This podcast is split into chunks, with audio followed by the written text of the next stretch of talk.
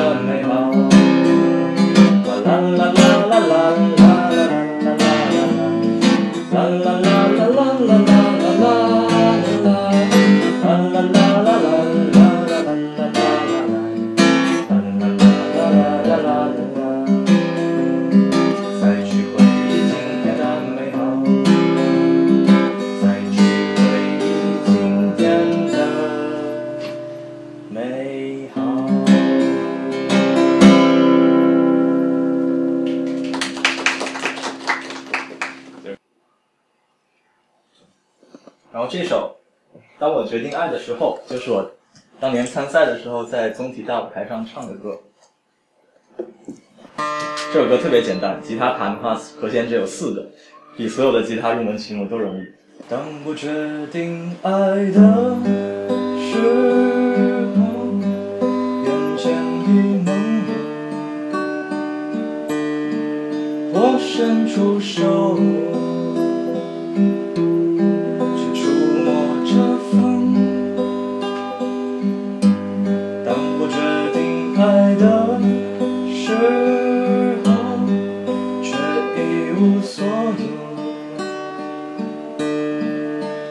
继续漂泊地球继续转动抬望黑色的夜空指着我白色的梦在这寒冷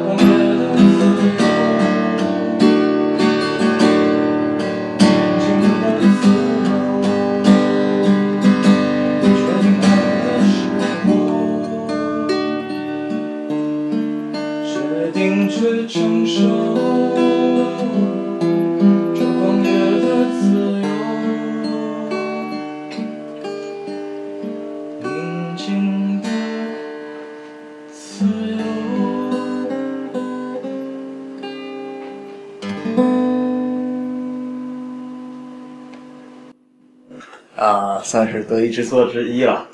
词也特别简单，曲也特别简单，但是我就觉得这个特别带劲，然后自己也会常常唱，会在会在不同的地方唱。宣传词里面说嘛，在那个无人深夜无人的那个回家那个监管主干道上面唱，骑着车唱，在总体大舞台上面也唱。就真正在舞台上面你是看不到下面的观众的，因为那个灯光会晃晃你的眼，然后你看下面是白茫茫的一片。然后在大舞台上唱的时候就觉得哇，就是那个夜空，就是那种感觉。不知道为什么就觉得那个时候写的词，但是现在我都觉得经常听，经常有感。然后那个就是这个决定爱的时候呢，并不是说爱情的爱。就当时我上的时候呢，主持人是梁植，然后梁植那个时候做一个让我特别想吐槽他，他说下位选手上来是想找女朋友的，下来然后让我们来听他这首《当我决定爱的时候》，然后当时就想吐槽，就就就就这个爱是。怎么说？就爱世界的那种爱，就是当你有某一时刻觉得特别特别孤独的时候，然后还觉得自己应该坚持的那种。哎，这个语言好难，好难解释这种感觉。有的时候，在我特别无聊蛋疼的时候，会想说不定可以去做个歌手，但是其实还是生活的一部分。就是，就我没法把它当专业。我的这些词、这些东西都是来自于我其他的生活的其他部分。啊，如果特别好的机会再说了。之所以能够再开始我弹吉他，确实跟我遇到了一帮好朋友有关。呃，一个叫范孙，一个叫陶阳，他们都是呃跟我一年或者比我大一点的人。然后他们那个宿舍特别特别带劲，然后他们法学院的那个宿舍里面有有一把电钢琴，有一台架子鼓，有一把萨克斯，有一把手风琴，有两两只笛子，然后有。有三把吉他，啊，反正就是全特别齐，那个劲儿特别齐，还有那种卡祖笛什么，就那个时候还没流行起来，那种呜那种那种笛子都有。就他们也是个音乐特别特别爱好者，然后都有有玩爵士或者 blues。就在那个时刻，那个宿舍是紫金最闹腾的宿舍，经常被投诉。然后我就去他们那玩，就大概在我大二下和大三上，这样大概玩了一一年多。那一帮朋友在的时候是玩的很好的时候。这个是我的招牌歌，每次介绍我都会这么说。为什么叫城之歌？我学城市规划的，然后这首歌的歌词是我在一家的火车上写的。这首歌的歌曲是我在读城市发展史，就是我们那本路易斯·芒福德写的那本大书的时候写的曲。所以写这曲的时候就会有那个美索不达米亚那那个平原的那个那个抑郁的那种感觉。所以大多数时候，我我我喜欢把这首歌作为我的代表作。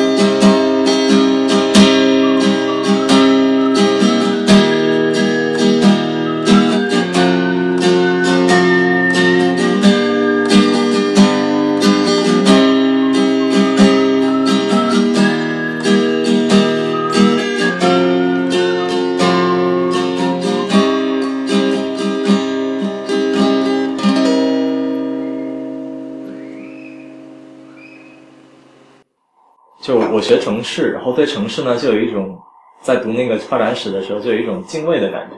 就觉得我以我们的视角，好像是我们来到一个一个城市，它只是我人生的一站。但是，假如城市是一个巨大的生物，城市本身是一个生物，北京几千年就在这儿，然后在他的视角来看的话呢，你就像他一个微不足道的孩子，或者你他你来一会儿你又走了，但他仍然在这儿。这就是那个第二段，就是离别对你是如此的寻常，聚会却永不散场。这里面写，就是城市永远在凝聚着很多很多人，这所以这个视角是是一个集合体的视角，所以就这个视角呢，才会想把它做的特别繁复、特别厚重，想传传达一种就是所有人唱给城市，就像围绕着围绕着一个火堆，然后唱着唱着那个集体的这个祭祀的这种感觉，就像就像一种颂歌，这是一个集体的一个记忆。就城市，很多人以前是围绕着火堆，这个火堆可能发展了几千年，它就成了一个城市，然后人们来了又走，这是一个这个集体的视角。但是这首歌还有另外一个视角，就是个人的视角，就是我，我从我的家一个城市南宁，然后坐了二十七个小时的火车来到北京，来到另外一个城市。然后我个人的视角呢，又是另外一种，就是另外一种体验，就是带那个带不走的叫故乡。嗯，后面这四句那个副歌部分呢，其实是写给四个年龄段的人。呃，所有年少轻狂的流浪呢，就是写给我二二十来岁的离开家的人。那个所所有守候长夜的目光呢，比我大一点，呃，就是我现在的这个年纪，就是就是希望能够成家，就希望这样的一些人呢，能够能够拥有一个就一个家。哦，所有曾背负梦的翅膀都舒展在某一个树梢，这个是写给我爸爸那样那样年纪的人，就希望他们努力过了，能够舒展他们的翅膀。啊，所有义无反顾的仰望呢，就写给最就老的人，最老的人，有信仰的人，那样的人。所以这是写给个体的一部分。啊，这首歌因为特别丰富，所以我很多时候我也不知道怎么去表达它。但就是为了想把这首歌就不甘心只有我自己听到，我希望能更多人听到，所以我才去年的时候才又去混了一把那个歌手大赛，呃，最后也没参加到底，因为我要把这首歌做出来。那我就直接把它做出来，那就不用参参加比赛了。嗯，但做出来以后，最后也没有推广成功，好像那个知名度还是不够高。这一般来说，我写歌自己玩儿，就就让亲朋好友们听到，我觉得就很好。但这首歌，我是总觉得希望能被更多人听到，就因为就因为你很难在我们现在的歌曲里面听到这种样子的歌，就就它是独一份儿。所以呢，写歌说到底其实是自己的事情，但是有一些特例，就是他他对他太好了，或者说你自己觉得他太好了，然后觉得哎应该有更多人听到，这首就是这么一个。我的指弹技术其实不算特别高超，就是如果如果论技术的话，但确实曾曾曾经在某一个时间段非常非常喜欢吉他技术，就是那那一两年的时候特别喜欢。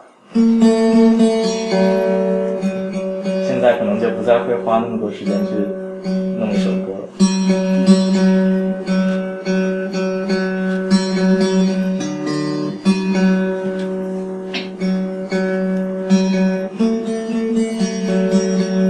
接下来几首要用一个特殊的调弦，所以